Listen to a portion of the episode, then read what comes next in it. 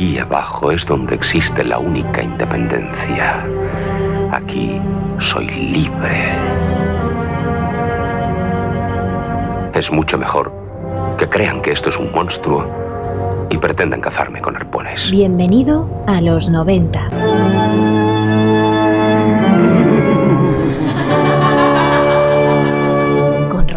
Martínez. I think our debut album really took a lot of people by surprise because it did not sound like records that I had produced before that. Creo que nuestro álbum debut sorprendió a mucha gente porque no era como los discos que produje antes. La gente pensó que sonaría como los Punkins o Nirvana, con arreglos muy sucios basados en guitarra, pero lo que estábamos haciendo era jugar con ritmos electrónicos, bucles, muestras de bandas sonoras y melodías pop, todo ello en la misma canción. Tuvimos mucha suerte de formar parte de toda esa corriente de bandas alternativas. Bad Big.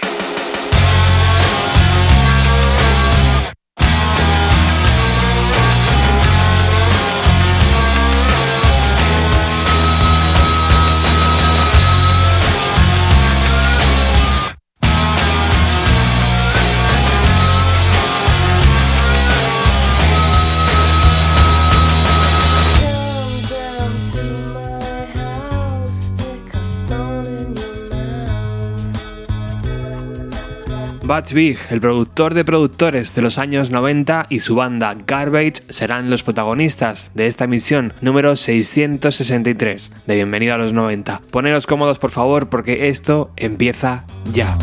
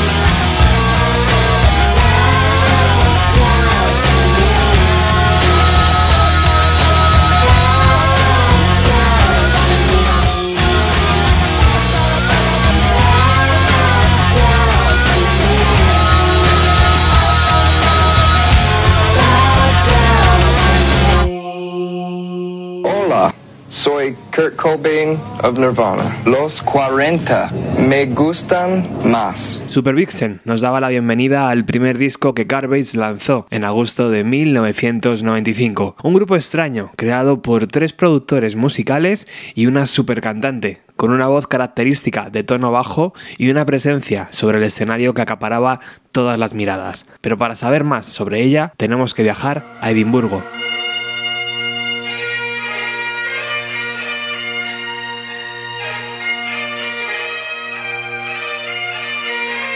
Y es que cuando uno piensa en Escocia, un sonido de gaita se apodera de nosotros, pero hay mucho, mucho más. A lo largo de los años 90, la conexión entre el rock americano y esa parte del Reino Unido fue muy especial. Kurt Cobain, por ejemplo, se enamoró de los Baslins. Bandas como Travis y Texas sonaron hasta en la sopa. De allí también son los Tina Fan Club, Primal Scream y Mogwai, que fueron referentes. Y más recientemente hemos visto como Frank Ferdinand y Biffy Clyro encabezaban festivales alrededor del mundo. Y estos son solo algunos ejemplos.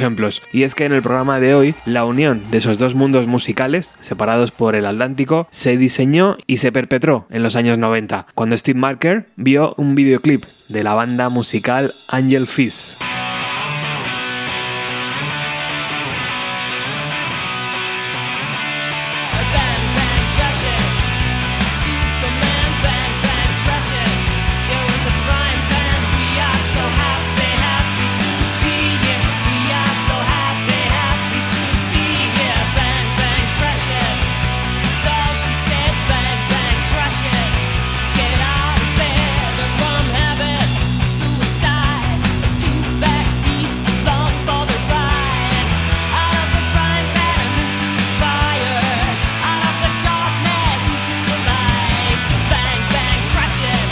Quién es Steve Marker? Bueno, pues él cofundó los estudios Smart junto a Butch Big. Y Butch, antes de convertirse en el gran productor reconocido de la década de los años 90, formó la banda Spooner y luego Firetown con Duke Erickson, quien años después recalaría en Garbage. Firetown se separaron en 1989 tras grabar dos discos sin mucha repercusión. Pero volvamos a la banda Angel Fizz. Estos escoceses grabaron un disco en 1994 y empezaron a salir por la MTV. Su cantante era una chica de 27 años que se llamaba Shirley Manson y que se comía la cama.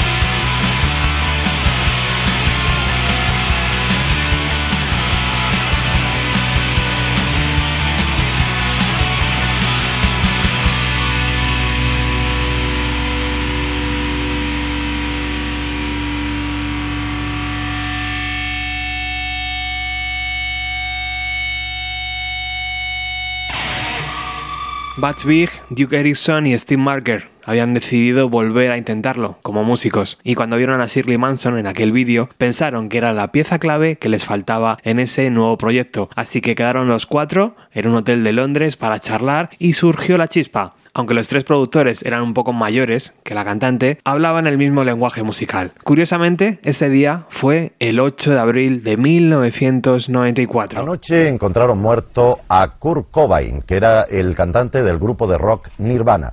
Iba de ideólogo, era la cabeza visible de un movimiento juvenil que busca en la música la evasión y hace frente así a su desprecio por la política norteamericana. Cobain, 27 años, estaba en el suelo de su casa y al lado había una nota escrita por él antes de su suicidio. Una nota y sobre su estómago una escopeta. Con ella se había disparado en la cabeza. Su juventud y el escenario de su muerte le garantizan su paso a la leyenda. En ese momento ninguno de los cuatro pensaban que estaban poniendo las bases para un proyecto que llegaría hasta nuestros días. Buzz Big ya era el productor de éxito que había grabado Nevermind, Siamese Dream o Dirty de Sonic Youth, entre otros muchos discos. A mediados de los 90 quería tomarse un respiro, alejarse un poco del sonido grunge, y la idea principal era componer canciones y trabajar con diferentes cantantes. Pero finalmente se descartó al cruzarse en el camino Shirley Manson. Y aunque la primera prueba no funcionó, Shirley demostró ser la cantante perfecta para este nuevo proyecto. Al margen de ser una cara bonita, su personalidad afloró en las diferentes canciones que Garbage presentó en su primer disco en 1995.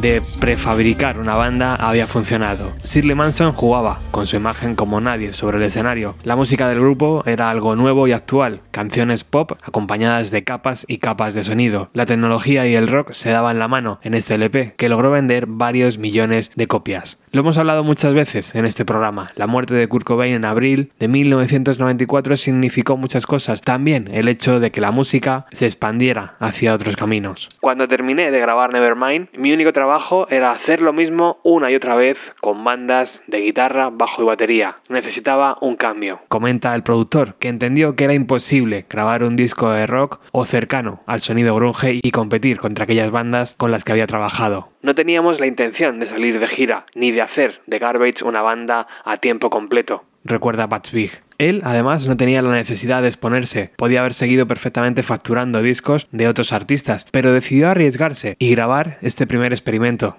de Garbage. Y la verdad es que la jugada le salió bastante bien. El disco se lanzó en agosto de 1995 y como carta de presentación, meses antes, se lanzó la canción Bow. Rápidamente las radios de Reino Unido se enamoraron de la banda y empezó a sonar en la BBC. Después llegó el mazazo, Only Happy When It Rains. Only happy when it rains.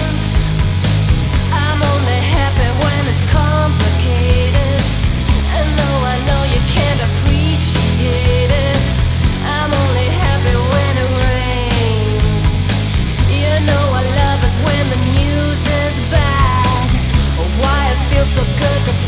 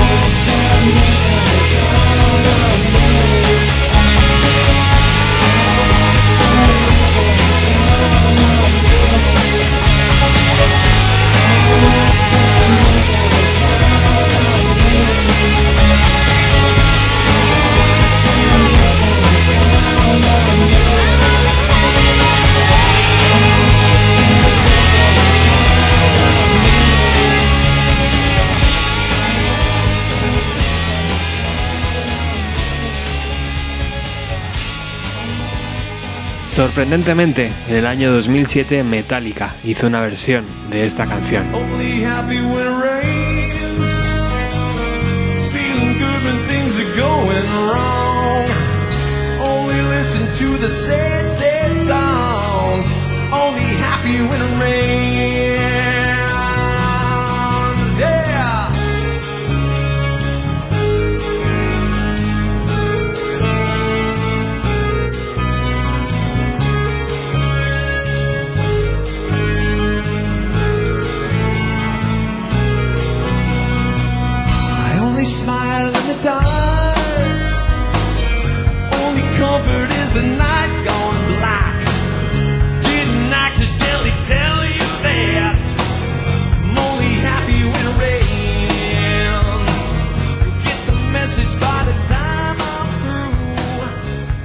We sent the first demos out, just written and produced by Garbage, and, and really nothing, no. Enviamos las primeras demos simplemente con el texto producido por Garbage y nada más de información, porque no quería que la gente viniera con una expectativa debido a mi carrera como productor. Garbage sonaba completamente diferente y nos habíamos convertido en una banda capaz de producir y componer canciones juntos desde el principio, por lo que no quería ser señalado como el líder de la banda o como si fuera mi proyecto personal. Nos mantuvimos bastante tiempo en el anonimato, incluso cuando salió el disco, aunque las primeras entrevistas seguían siendo, oh, muy interesante este nuevo proyecto. Pero cuéntame, ¿cómo fue trabajar con Kurt Cobain o Billy Corgan?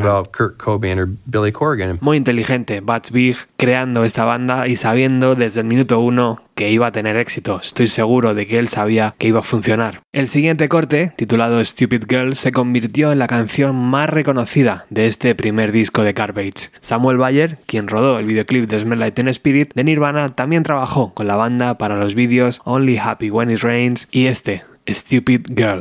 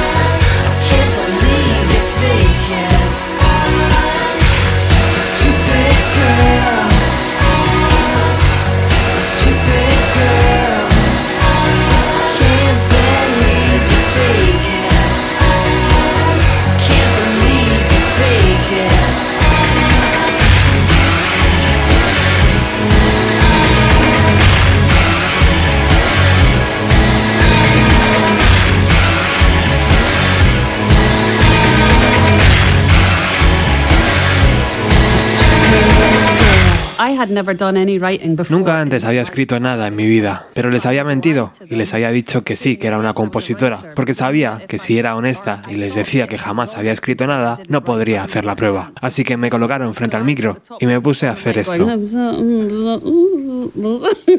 really quietly. It was awful, right? And uh, I think they were like, oh my God. Creo que ellos pensaron, Dios mío, ¿quién es esta persona? Así que regresamos a casa y la manager me llamó al día siguiente diciéndome, creo que la prueba no ha ido muy bien, ¿verdad? Y yo le dije, sí, fue horrible. Sin embargo, la tenacidad que mostró la cantante logró convencer al resto de la banda. El primer disco de Garbage se volvió a lanzar en el año 2015 con una reedición deluxe donde se incluyeron descartes, todas las caras B que acompañaron a los singles, remezclas de Tricky, Goldie, Massive Attack y algunas demos que nunca antes habían visto la luz, como esta, Number One Crash.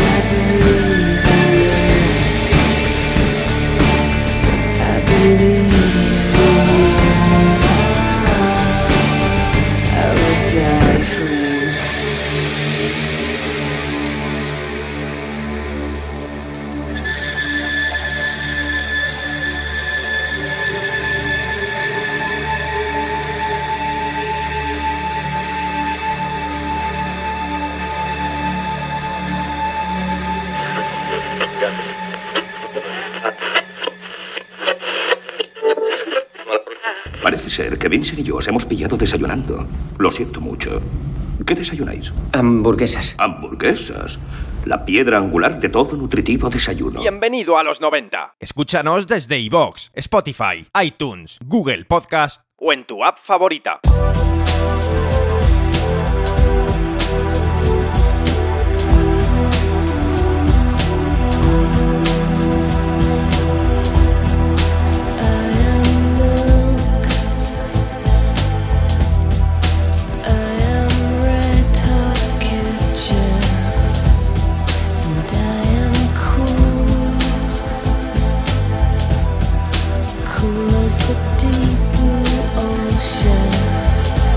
Soledad, dependencia y ese toque melancólico que encontrábamos en el sonido Bristol que nos llegaba desde el sur de Inglaterra. La revista Rotelux, en su número de enero de 1996, hacía un listado de los mejores LPs del año 1995 y colocaba este disco en el puesto número 40. Poco después, en ese mismo medio, Víctor Lenore le realizaba la pregunta que más odiaba Bats Big. Cobain y Corgan. El productor respondía, casi de forma automática, no puedo opinar sobre el Melancholy, porque no lo he podido escuchar entero todavía. Nevermind fue un huracán, no por mi producción, ni tampoco por el carisma de Kurt, simplemente aquel disco tenía un montón de canciones de pop brillantes. Pero la gran pregunta era, ¿puede un grupo confeccionado en un estudio sonar bien en directo? Primero, enciendes los circuitos de tiempo.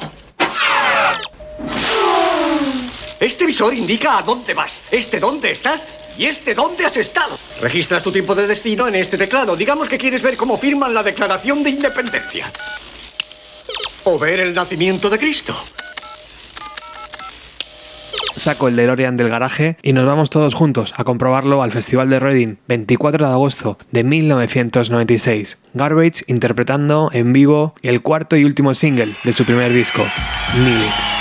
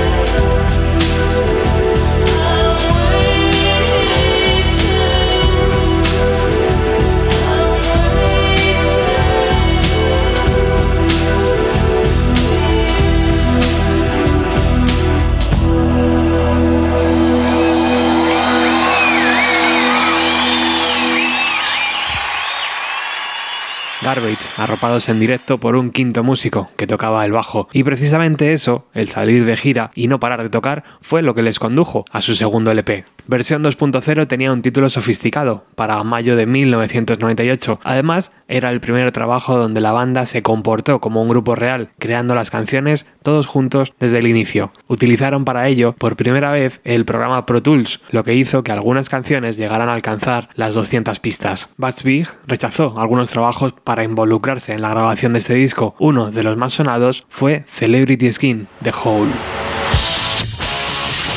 The start of the record was really interesting because we went up to Friday Harbor for a month. El inicio de la grabación del disco fue realmente interesante porque nos fuimos a la isla de Friday Harbor un mes. Teníamos la casa de un amigo que daba al océano y durante ese tiempo nos dedicamos a realizar jam sessions mientras abríamos una botella de vino. Esa fue la primera vez que hicimos algo así. Fue divertido, absolutamente hermoso. Y como estábamos aislados, no había nada más que hacer excepto mirar el océano y grabar todo el día, fue la mejor forma de comenzar el álbum.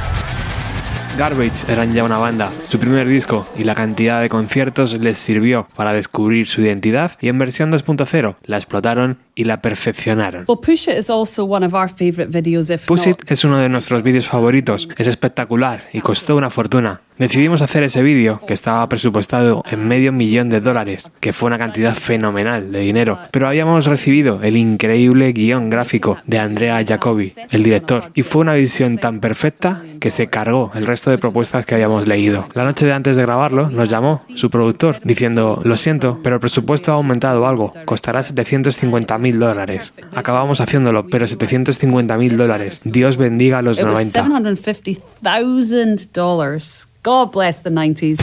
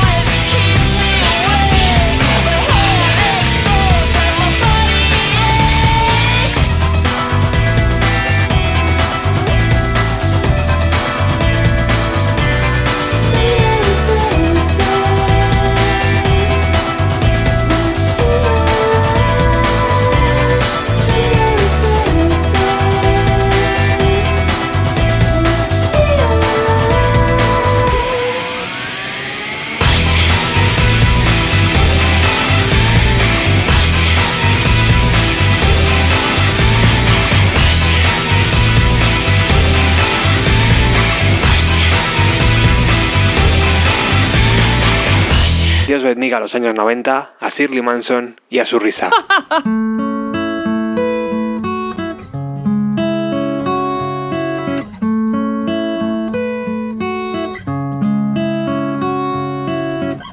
I don't need an education. I learned need from you. Versión 2.0 logró vender varios millones de copias alrededor del mundo, mantuvo girando a la banda y aunque para mí el disco es más flojo que su predecesor, fue el que les hizo populares globalmente. Push It fue el primero de seis singles que se lanzaron de ese LP, pero mi favorito fue el segundo single, I Think I'm Paranoid.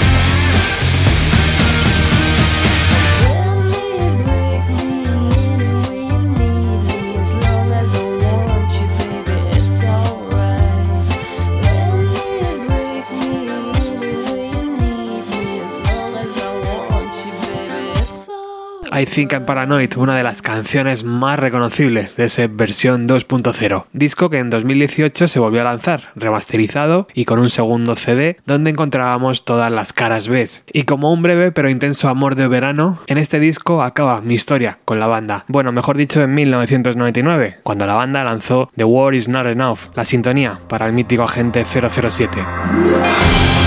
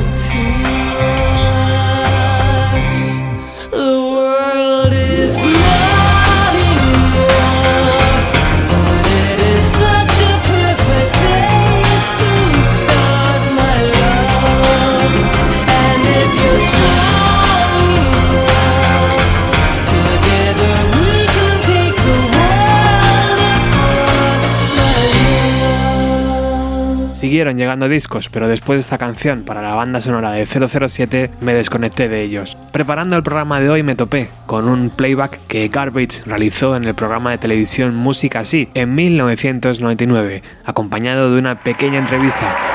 Antes de que nos canten un segundo tema, voy a aprovechar para charlar un poquito con Shirley Manson, su inconfundible voz solista. Hello Shirley, welcome back. Oh, gracias. Shirley, back again in Spain. You know we love you here. That's good because we love Spain. Mhm. Been La entrevista, la verdad, no tiene ninguna amiga, pero así se hacían las cosas en nuestro país a finales de los años 90. De todas formas, si la queréis recuperar, está en YouTube. Lo que sí me interesa y mucho es vuestra opinión sobre Garbage. ¿Os pasó como a mí después del segundo disco o les habéis seguido escuchando? Carmen Ventura, Jordi, Rosa Rivas, Infestos, Luis Ignacio, Iván, de la banda 61 Garaje, Israel, Tolosen, Raúl Sánchez, Eduardo Mayordomo, Víctor GB, Norberto Blanquer, Eduardo Vaquerizo, Barón 72, Alejandro Gómez, Dani, de Radio 75 y varios amigos anónimos son los patrocinadores de esta emisión. Recuerda que no hay ninguna marca ni ninguna emisora detrás de estas emisiones. Si nos quieres apoyar, botón azul de iVoox. Toca decir adiós. Viajamos al mítico Festival Roskilde el día 26 de junio de 1998 para escuchar la canción You Look So Fine. Muchísimas gracias por estar siempre al otro lado. Chao. This is uh, our last song. This is the last song on our new album, version 2.0. We were garbage. Thank you very much. Good night.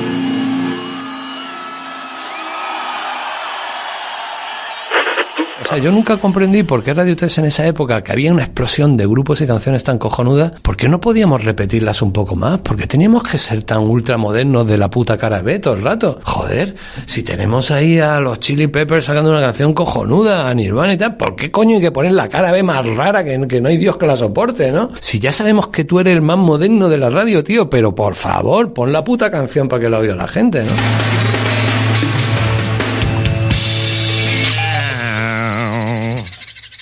Bienvenido a los 90 con Roberto Martínez.